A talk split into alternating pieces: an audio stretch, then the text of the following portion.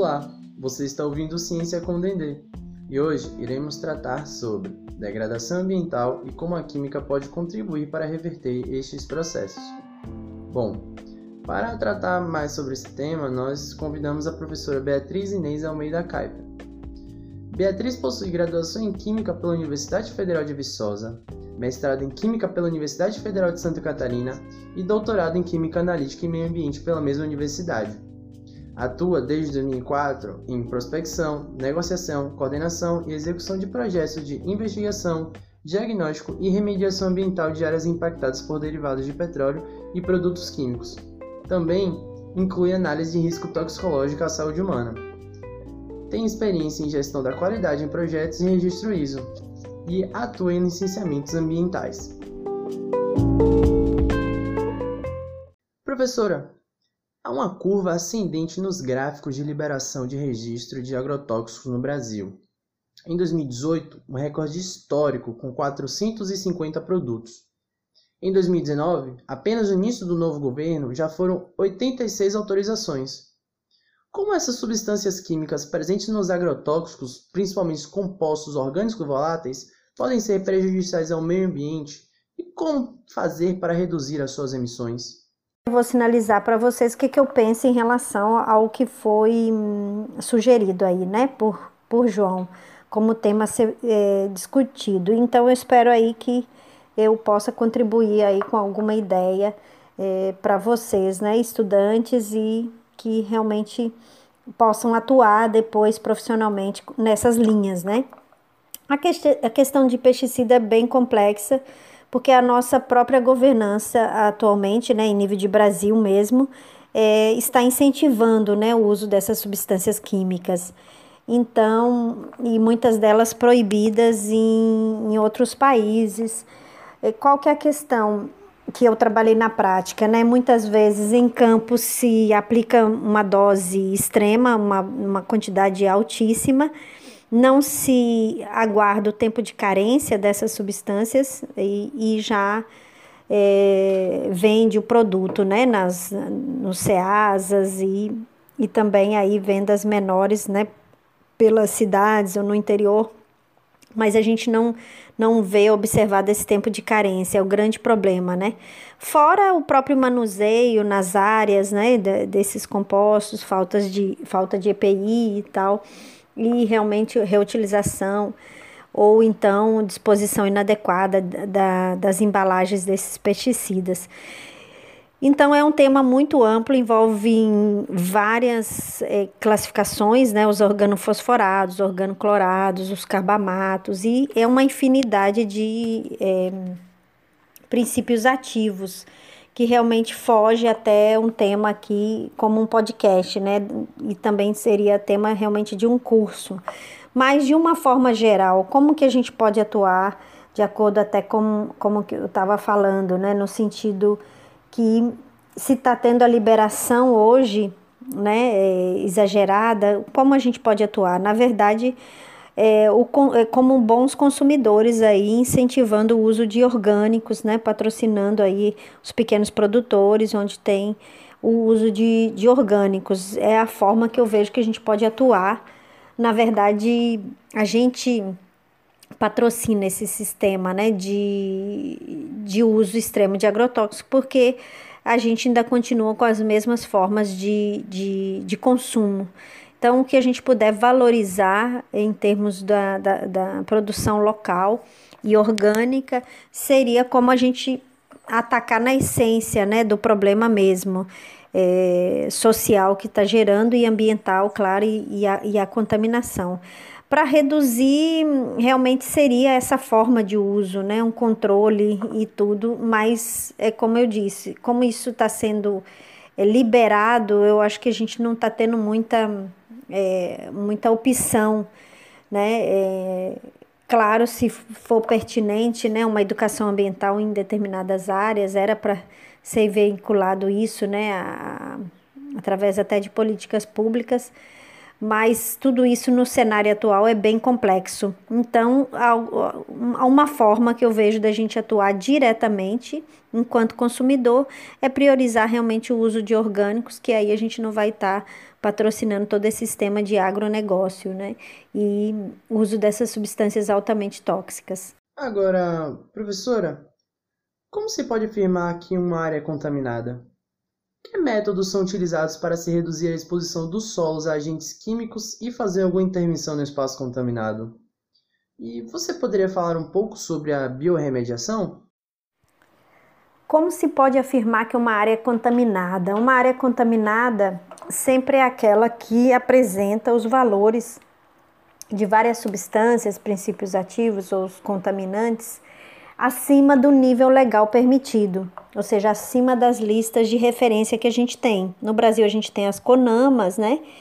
E aí dependendo se é efluente, se é solo, se é água subterrânea, ou se é até padrão de potabilidade em, em água, no caso, né? Que aí no, é do, no, do Ministério da Saúde.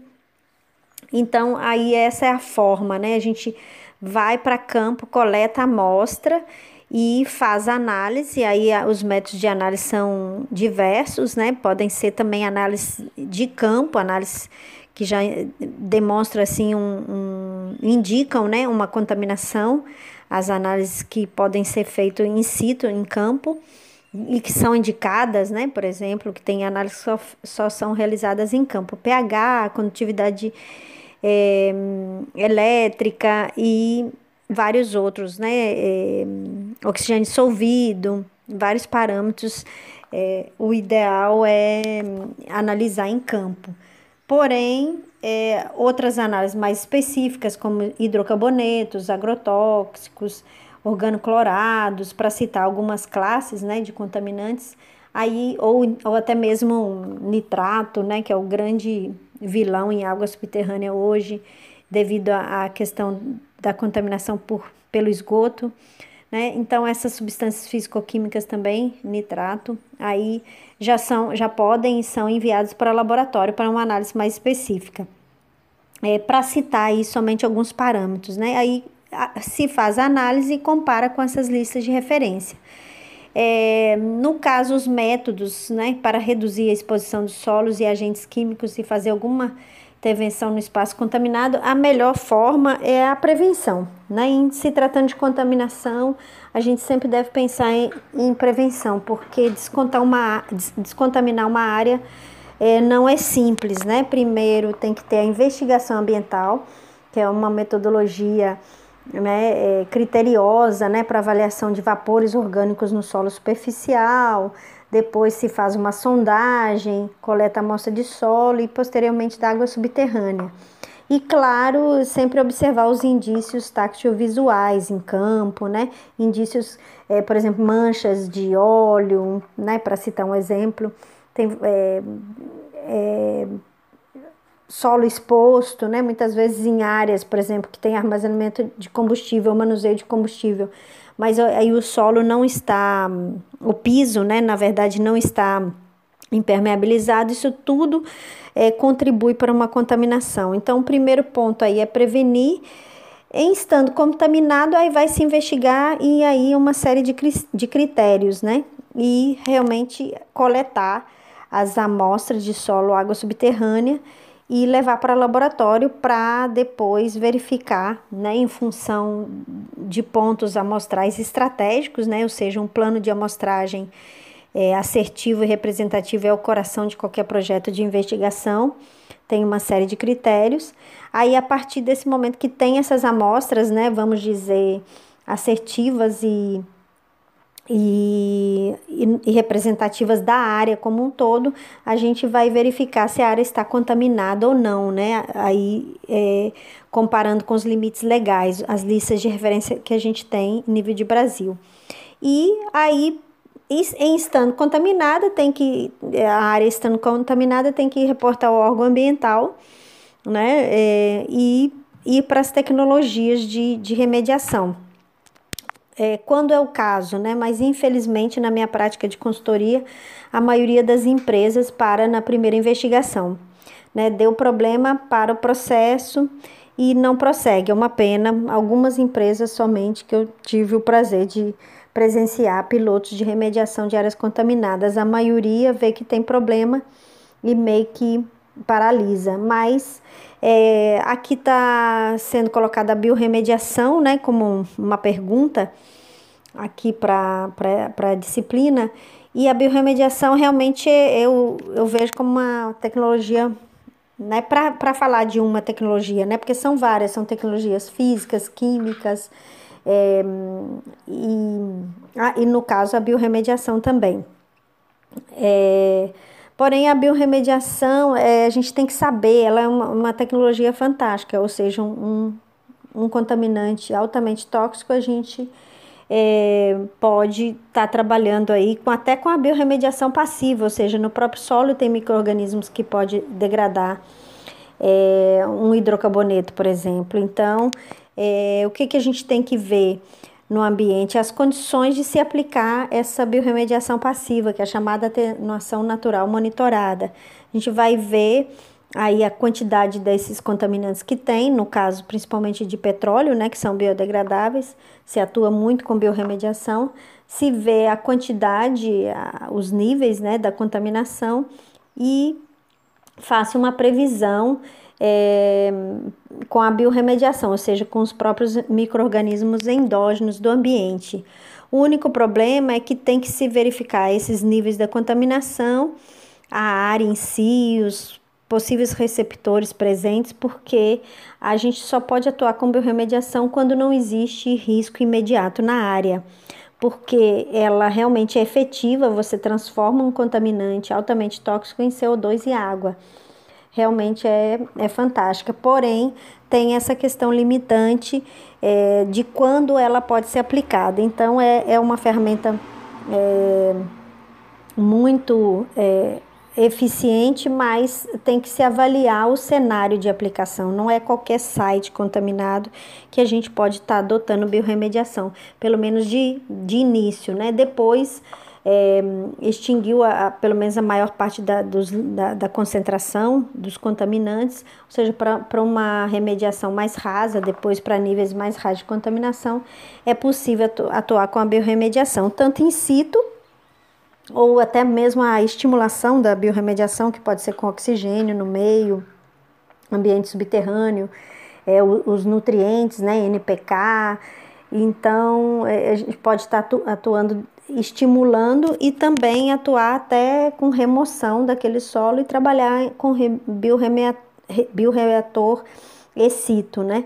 essas práticas todas têm que ser avaliadas caso a caso, não tem uma, uma receita de bolo na parte de contaminação, não. Cada caso, função dos níveis de concentração, a área, os receptores presentes, é, o tipo de contaminante, o tipo de solo, ou seja, cada caso tem que ser avaliado com parcimônia e tendo em vista o risco, né? Sempre em uma investigação e numa tecnologia de remediação, a gente sempre tem que ter a ideia do risco imediato ali, ou pelo menos a curto e médio prazo, para estar tá intervindo na área. Aí, dependendo da situação, tem que ser uma, uma, uma tecnologia mais eficiente a, a curto prazo. Então, é, mas é realmente uma tecnologia que, que funciona de fato, né? Uma das tecnologias mais estudadas, é, porque grande, das, grande parte das nossas atividades é, envolvem petróleo, né? Os derivados de petróleo. E com isso tem muita contaminação por petróleo e como os hidrocarbonetos de petróleo são biodegradáveis, a biorremediação é indicada, mas sempre com tendo uma ideia né, de todos esses requisitos que comentei de uma forma geral.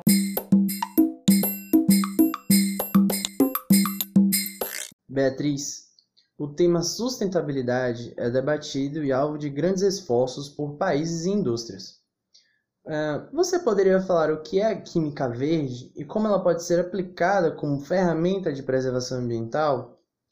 E entrando mais um pouco nessa seara, é, a indústria química ela tem buscado aumentar a eficiência dos processos químicos e também, ao mesmo tempo, reduzir a quantidade de impacto ambiental gerado, né? Então, nesse âmbito, qual o papel da química no processo de criação de novas tecnologias ambientais e como estas podem impactar o processo produtivo? Então, falando agora sobre sustentabilidade, o que, que seriam sociedades sustentáveis? É, são aquelas que satisfazem as suas, por definição, né, por conceito, satisfazem as suas necessidades sem diminuir as necessidades das gerações futuras. Mas como? Como atuar com isso, se não com essa, essa, essa esse requisito né, de, de pensar nas, nas gerações futuras, se não conseguimos refletir sobre a nossa própria realidade. Então é complicado mas inclusive não não esse termo já está né um termo acho que um dos mais falados é a sustentabilidade. É, mas o que eu vejo na prática mesmo é uma sustentabilidade econômica.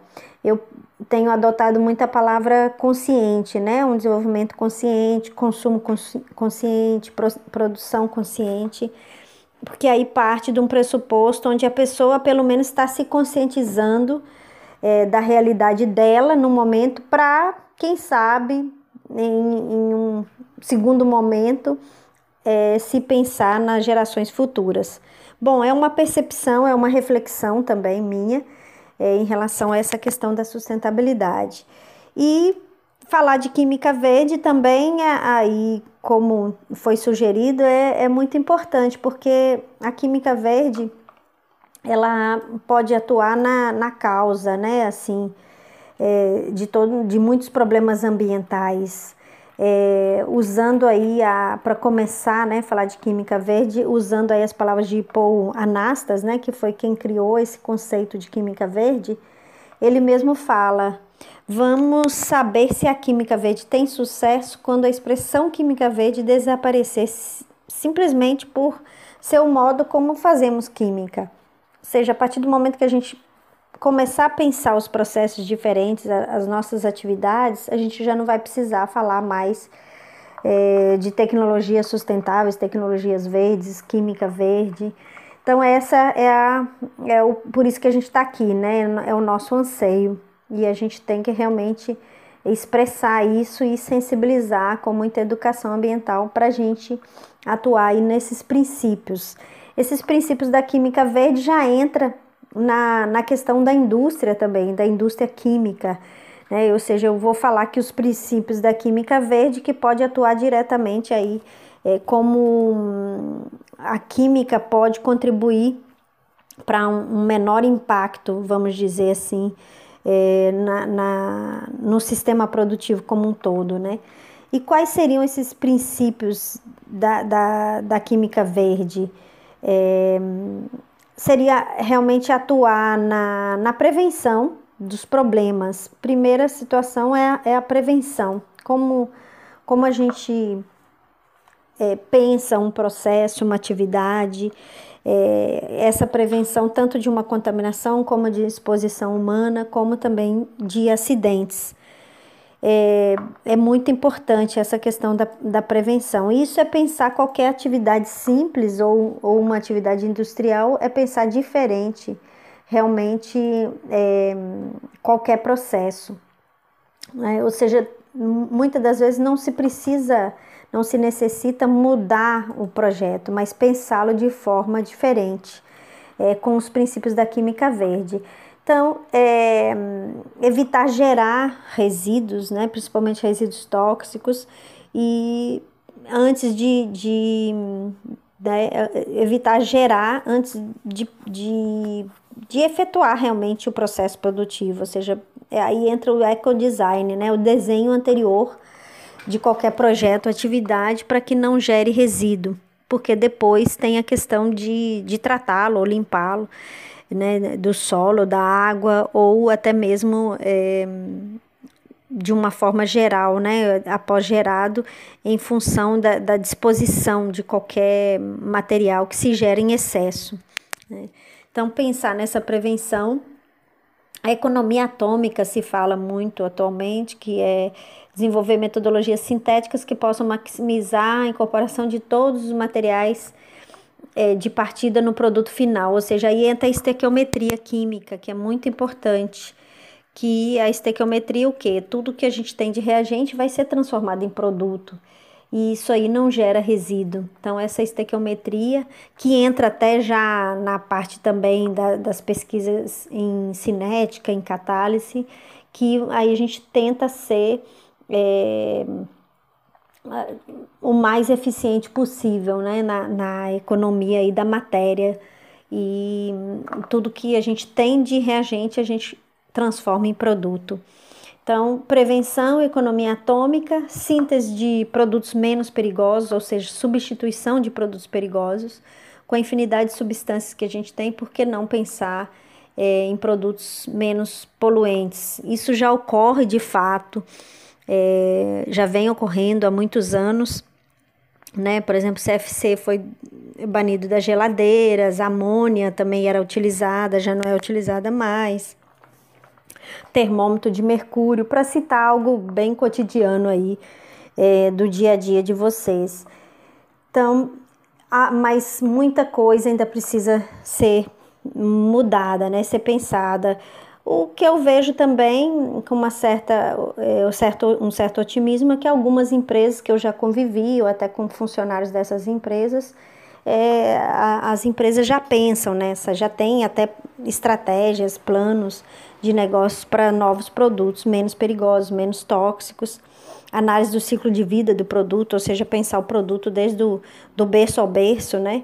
É, ou seja, desde a extração lá da matéria-prima até a, a o pós-consumo. Então, algumas empresas grandes, até por questão de sustentabilidade econômica mesmo, é, de negócio, porque o que, que ocorre? É, como eu disse na questão de, de, de pesticida, nós, com, enquanto consumidores, isso vale para tudo, né? É, é, que financiamos toda a indústria, toda a produção. Se a gente muda a nossa forma de consumo com consciência, com educação, é, de toda a cadeia produtiva, a gente muda qualquer sistema produtivo. Claro que isso é muito difícil, né? É, a, a me, curto, médio prazo, a gente não vislumbra isso em nível de Brasil, principalmente, e talvez até de outros países mais desenvolvidos, mas a gente tem que ir gerando essa consciência, né? Um trabalho realmente de que a gente faz essencialmente é, por questão de valor mesmo, né? Capra já dizia que a ecologia profunda já é uma questão muitas vezes até espiritual, né? Os nossos valores que a gente tem enquanto é, aqui, né, é, esse, esse curto espaço que a gente está vivendo, está tá morando nesse planeta Terra. Então, é, a gente tenta melhorar essa, essa estadia, vamos dizer, nossa, já com essas ideias que, por que não, pode ser uma realidade, né, em um tempo, ou até mesmo no, no, no nosso próprio desenvolvimento enquanto pessoa. Então, eu falei de prevenção, economia atômica, síntese de produtos menos perigosos ou substituição de produtos, desenhos de produtos seguros, que também, é, aí é como eu já havia dito no início, né, pensar todo o processo, atividade, produto de uma forma diferente, é, pensar em solventes e auxiliares mais seguros, é, tudo isso a química realmente tem que, que contribuir, né? Ou seja, os químicos e as pessoas que desenvolvem esses, esses produtos e processos. Busca pela eficiência da energia, isso realmente qualquer tecnologia de eficiência energética é sempre bem-vindo, porque a própria produção de energia vai gerar uma degradação ambiental. Então, é, a gente tem uma opção, um leque aí, né, uma diversidade de, de energias, né? não somente né, a, a matriz energética ela tem que ser diversa é, para determinados locais, para determinados usos, uma vez que não existe uma solução única né, no, no momento. Então a gente tem que ter aí um incentivo é, do uso de fontes de energias renováveis, né, de, é, de matéria-prima. É, é o que a gente já sabe né, cotidianamente, mas a gente precisa realmente sempre estar tá, tá meio que é, voltando a esse tema e realmente se aprimorando né, na, na nos cursos, né, na, no envolvimento profissional mesmo, nos estudos, nas pesquisas, para poder contribuir para que realmente isso de fato ocorra, né? seja na vida acadêmica, é, na vida profissional, a gente poder sempre estar tá pensando com esse foco, né? É, ter uma matriz energética diversificada e priorizar as fontes renováveis de matéria-prima. Evitar a formação de derivados, isso é um problema também com pesticida, né? Às vezes o, o pesticida em meio ambiente ele vai ter os, os, os derivados, né? A, e, e, e, muitas vezes esses derivados de alguns princípios ativos é, são mais tóxicos, então a gente tem que ter cuidado a formação desses subprodutos, né? Tanto na água como no solo e poder rastrear esses produtos, né? Esse, esses derivados, esses subprodutos indesejados. É, análise é, para degradação, isso já é, um, é de conhecimento comum, né? A gente poder estar tá priorizando é, substâncias degradáveis, biodegradáveis, melhor ainda, sempre vai, vai contribuir aí para um saneamento ambiental. E a, no, aí volta para a química de novo, né, que é a análise em tempo real para prevenção de, da poluição. Qualquer análise automatizada em loco é, vai gerar menos resíduo, né, e seja de frascaria, vidraria e do próprio efluente, aquilo, aquele efluente que está se analisando. Priorizar essa, essa automação em química né, e análise em tempo real. E também a questão de prevenção de acidentes, que já foi falado no início, é, é muito importante, né? Para qualquer a, é, processo, atividade. E esse acidente muitas vezes pode ser hum, bem. Não um acidente de grande extensão, como que a gente vê na área ambiental, né? É, tem vivido ultimamente, mas a questão também, às vezes, até do manuseio no próprio laboratório e a exposição das pessoas é, durante o processo produtivo. Isso aí é, é muito importante. E quanto a isso, a questão também de impermeabilização do solo é uma ferramenta de prevenção muito básica, mas que muitas vezes a gente vai fazer uma visita técnica, a gente vê em campo processos produtivos em locais que o solo tem rachaduras, tá, está é, em péssimo estado isso contribui muito para a contaminação, porque ali não, aí não vai ser só a questão da, dos riscos da, da ocupação ali laboral, né? Mas também a contaminação aí do solo e água subterrânea. Então, com esses princípios da, da química verde que foram pincelados aqui, a gente já é, reporta tudo que pode, como a química pode contribuir, né, para para melhora né, do, do, meio ambiente como um todo, né, da atuando na prevenção e, e pensar sempre os processos produtivos de forma diferente. E é né, também. Bom, professora, para finalizar, é, atualmente nós vivemos em uma era de fake news, onde há desmoralização das lutas ambientais e das ciências como um todo, né? Os Veja exemplos recentes ataques que a universidade pública vem, vem sofrendo, né? E diante disso, quais os desafios a serem enfrentados pela sociedade em tempos de descrença na ciência e o que podemos fazer para reverter este quadro? Bom, é o que a gente está fazendo aqui, é, é, refletindo, né? Podendo refletir das nossas atividades, é, nossos pensamentos e, e o que a gente pode tirar né, de toda essa luta né, ambiental, como está sendo colocado aqui. No meu entendimento, é, por mais que a gente vê um momento muito difícil de fake news, de, de realmente desmoralização é, da ciência e pesquisa como um todo e universidades, a gente vê também que tem um tá, tá, está, está sendo desenvolvida muita consciência em vários setores independente dessas formas de pensamento que, apesar que tem adeptos, é, eu, não, eu, tenho minhas dúvidas e, e, creio que a longo prazo, é, em função de algumas adversidades, algumas situações, isso pode se reverter. Pena que a gente vai ter que chegar nesse extremo, estamos chegando nesse extremo, que é realmente de, de rever né, toda essa, essa, essa nossa postura, confrontar mesmo a nossa postura é, com relação a, a, aos recursos naturais. Um exemplo é, a própria contaminação por petróleo que a gente verifica hoje no mar, né, esse vazamento, é, que está afetando não só as pessoas que vivem né, do mar, né, da, da, da pesca, mas também grandes grupos econômicos de turismo.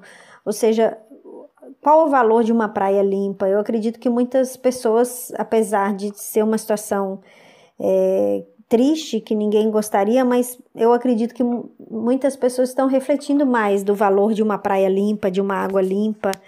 Né? É, quando é, a gente se defronta com essa situação, infelizmente, né, tem que ocorrer isso para ter uma, uma maior conscientização, mas aí é possível que as pessoas valorizem mais. Então, veem que esse discurso ambiental não é né, uma questão realmente retórica, e sim uma questão de sobrevivência, de respeito mesmo aos recursos naturais, que somos dependentes deles, né? Nós dependemos dos recursos naturais. A gente não pode ver a natureza como um, um, uma ferramenta de uso né, e descarte. A gente necessita de um ambiente limpo, saneado.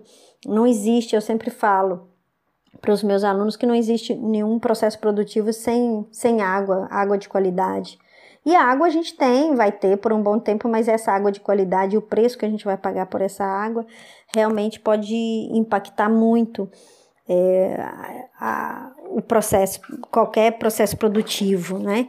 E principalmente a crise hídrica que a gente já viveu em 2014, pode ser que é, em outro momento vivamos de novo essa crise hídrica, é, falta de água nos grandes centros. Então, né, São Paulo hoje já tem outra, muitos setores de São Paulo já tem outra consciência em relação ao uso da água, porque vivenciaram uma crise hídrica. Então, é, eu acho que a, como que a gente pode enfrentar? Eu acredito que nessas situações extremas é, é gerada maior consciência e também, é, mesmo não é, somente nessas é, situações extremas, eu acredito que tem outro polo aí, é, outra, outra vertente de pessoas de pensamento que pode neutralizar né, toda essa corrente de desmoralização né, das questões ambientais da ciência, da, da, das universidades.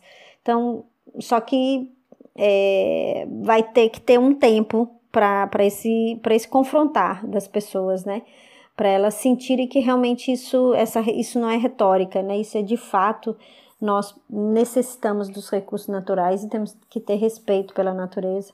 Então é a partir daí, dessas atividades, dessas é, iniciativas como essa que a gente vai estar tá podendo pelo menos, né, que de fato às vezes muitas vezes a gente não pode fazer muita coisa, mas pelo menos gerando uma reflexão para a gente poder atuar diferente na nossa realidade, seja em aula, seja é, depois enquanto formado que a gente vai estar tá trabalhando na prática, né, no mercado de trabalho e principalmente aí eu sempre sinalizo a questão importante do consumo consciente, porque é, nós é que financiamos qualquer sistema produtivo, então e se estamos mais conscientes em relação ao uso dos recursos naturais, a importância, a gente pode reverberar isso nas nossas ações, nos nossos projetos, atividades, ainda que muitas vezes em nível da nossa própria casa, mas que isso pode gerar uma educação, por exemplo, para o nosso filho, nossa filha, e, e as gerações futuras já vão ter outra percepção, né? Então, é, eu acredito nisso, nessa construção coletiva de uma consciência maior que está acima é, de todas as fake news aí, de toda essa situação, porque quando as pessoas se defrontarem com uma situação extrema é, de falta de água, de água contaminada, então elas vão verificar que a situação é mais séria, né, do que realmente somente uma retórica é, de ecologistas, né, vamos dizer assim, né, já que, infelizmente, muitas vezes, é, muitos, muitas, muitas vertentes aí tem como um preconceito, né? O pessoal que, que tem um cuidado maior, né, com o meio ambiente, acha que realmente isso não existe, isso a gente não vai mudar nessa situação. do sistema produtivo. E eu acredito sim que a gente pode mudar é, com iniciativas como esta.